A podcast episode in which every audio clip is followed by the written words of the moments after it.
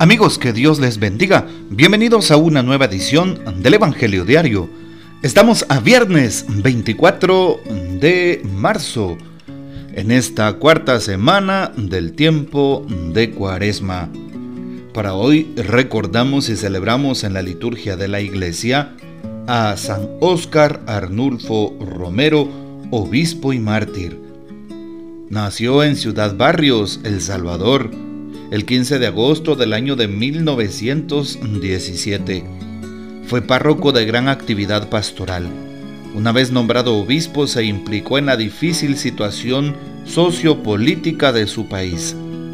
Desde el púlpito iluminaba a la luz del Evangelio los acontecimientos del país y ofrecía rayos de esperanza para cambiar la estructura de terror fue asesinado el 24 de marzo del año 1980. El Papa Francisco lo canonizó el 14 de octubre del año 2018. Pidamos pues la poderosa intercesión de San Óscar Arnulfo Romero, obispo y mártir. Para hoy tomamos el texto bíblico del Evangelio según San Juan capítulo 7, versículos del 1 al 2 el 10 y del 25 al 30. En aquel tiempo Jesús recorría Galilea, pues no quería andar por Judea, porque los judíos trataban de matarlo.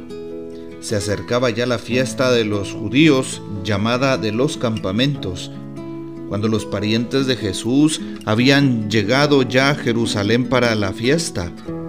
Llegó también él pero sin que la gente se diera cuenta, como de incógnito.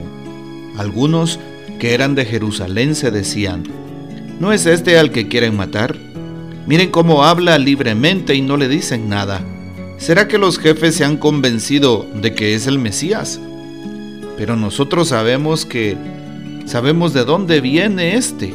En cambio, cuando llegue el Mesías nadie sabrá de dónde viene. Jesús por su parte, mientras enseñaba en el templo, exclamó, Así que me conocen a mí y saben de dónde vengo. Pues bien, yo no vengo por mi cuenta, sino enviado por el que es veraz. Y a él ustedes no lo conocen. Pero yo sí lo conozco porque procedo de él y él me ha enviado. Trataron entonces de capturarlo, pero nadie le pudo echar mano porque todavía no había llegado su hora. Palabra del Señor, gloria a ti Señor Jesús. Hemos de recordar que hoy estamos a viernes cuaresmal y por eso hoy es un día de ayuno, oración, penitencia. Es un día precisamente para ofrecerle al Señor nuestros sacrificios. Así que te invito para que ores, ayunes y ofrezcas al Señor un momento especial de oración especial y de manera, de manera especial por la conversión de los pecadores, los enfermos, los necesitados y las intenciones de nuestra Santa Madre Iglesia. Valdría la pena tomar la breve reflexión del Papa Francisco para empezar la meditación de hoy. La titula Así que me conocen. La generación de Jesús sabía de dónde venía Tenía conocimiento sobre su procedencia y sentía que lo conocía. Jesús les reprocha esto como un error. Es el único que conoce al Padre, pero no quiere ser el único. Quiere llevar a sus discípulos, a la muchedumbre, a nosotros mismos a tener ese mismo conocimiento. A los cristianos nos puede pasar que, aunque no sepamos los datos del catecismo y las historias del Evangelio, conozcamos los dogmas y detectemos los errores. Si no hemos tenido un encuentro personal con el Señor, estamos lejos de conocerlo. Hay una diferencia grande entre tener conocimiento de una serie de datos que se memorizan y conocer desde la relación, desde la experiencia. Esto pasa con cualquier persona, lugar o cosa. Puedo leer sobre el café y aprender toda la teoría de sus variedades, pero si nunca lo he probado, no lo conozco. Bueno, es la invitación que hace el Papa el día de hoy. Conozcamos al Señor desde nuestra relación personal con Cristo. Así es. Y por eso hoy estamos invitados a ello. Estamos invitados a no alejarnos ni desvanecernos, pues debemos de conocerlo a Él.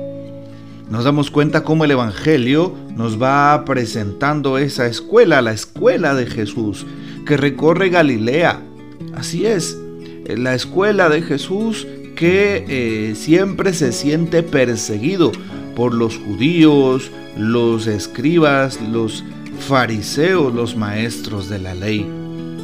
Pero andaba siempre como una persona libre. Nunca se escondía pues detrás de la cortina. Siempre andaba evangelizando y llega a Jerusalén para la fiesta de los campamentos, que recuerda la salida del Éxodo y cómo acampaban en el desierto, o también llamada la fiesta de las tiendas o de las chozas. Mm, qué importante es saber que Jesús llega y la gente no se da cuenta, va como de incógnito, ¿sí? Y pues decían algunos, ¿no es este el que quieren matar? Y se daban cuenta que él hablaba, hablaba libremente. Jesús sigue siendo libre. Jesús sigue teniendo autoridad. Jesús sigue anunciando el Evangelio sin ningún temor.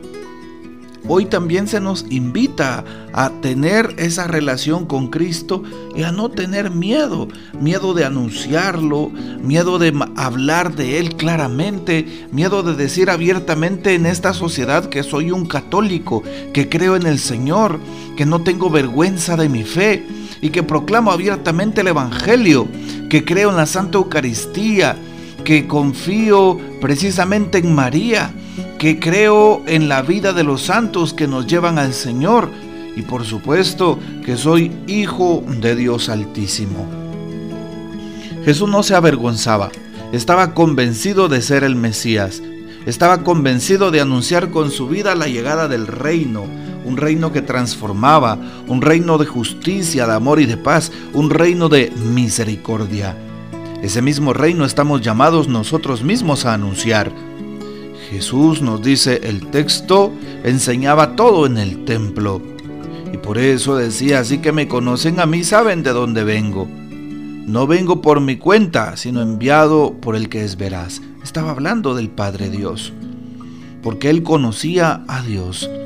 Dios era el que lo había enviado y Jesús lo tenía claro. Hoy también recordamos cómo el Señor nos elige y nos envía nos envía a ser sus testigos, nos envía a dar testimonio de la palabra, nos envía para que anunciemos con nuestra propia vida de que vale la pena seguirlo. Nos envía para que nos demos cuenta de que Él ha vencido a la muerte y al pecado y nos ha dado la vida y la gracia. Esta es la invitación que nos hace Jesús.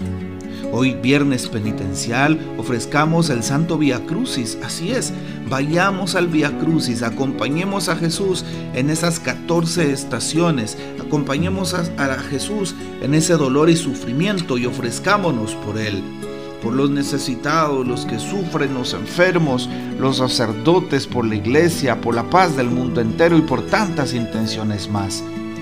Hoy le pedimos al Señor que nos ayude a ser testigos del Evangelio donde quiera que nos encontremos y a no tener miedo de anunciarlo, a no tener vergüenza de nuestra fe, a no avergonzarnos de Cristo, a no avergonzarnos de ser sus testigos, sus discípulos, sus apóstoles a no avergonzarnos de dar testimonio de la verdad, de defender la vida humana desde su concepción hasta su muerte natural, a no avergonzarnos de ser partícipes del el núcleo familiar integrado por madre, padre y sus hijos, y no las ideologías de género famosas que hoy nos quieren imponer.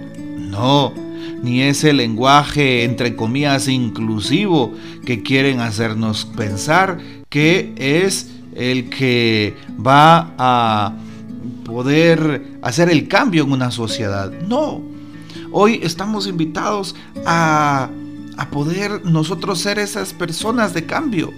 Un cambio auténtico que brota del amor, del perdón, del respeto al prójimo, de la solidaridad, de la paz, de la justicia, de la misericordia. Bueno, pidámosle al Señor entonces que nos ayude a cambiar las estructuras desde nuestra propia vida, poniendo nuestro granito de arena, viviendo según el Evangelio. Que nuestra consigna sea, ¿qué haría Jesús en cada una de nuestras acciones y decisiones a tomar?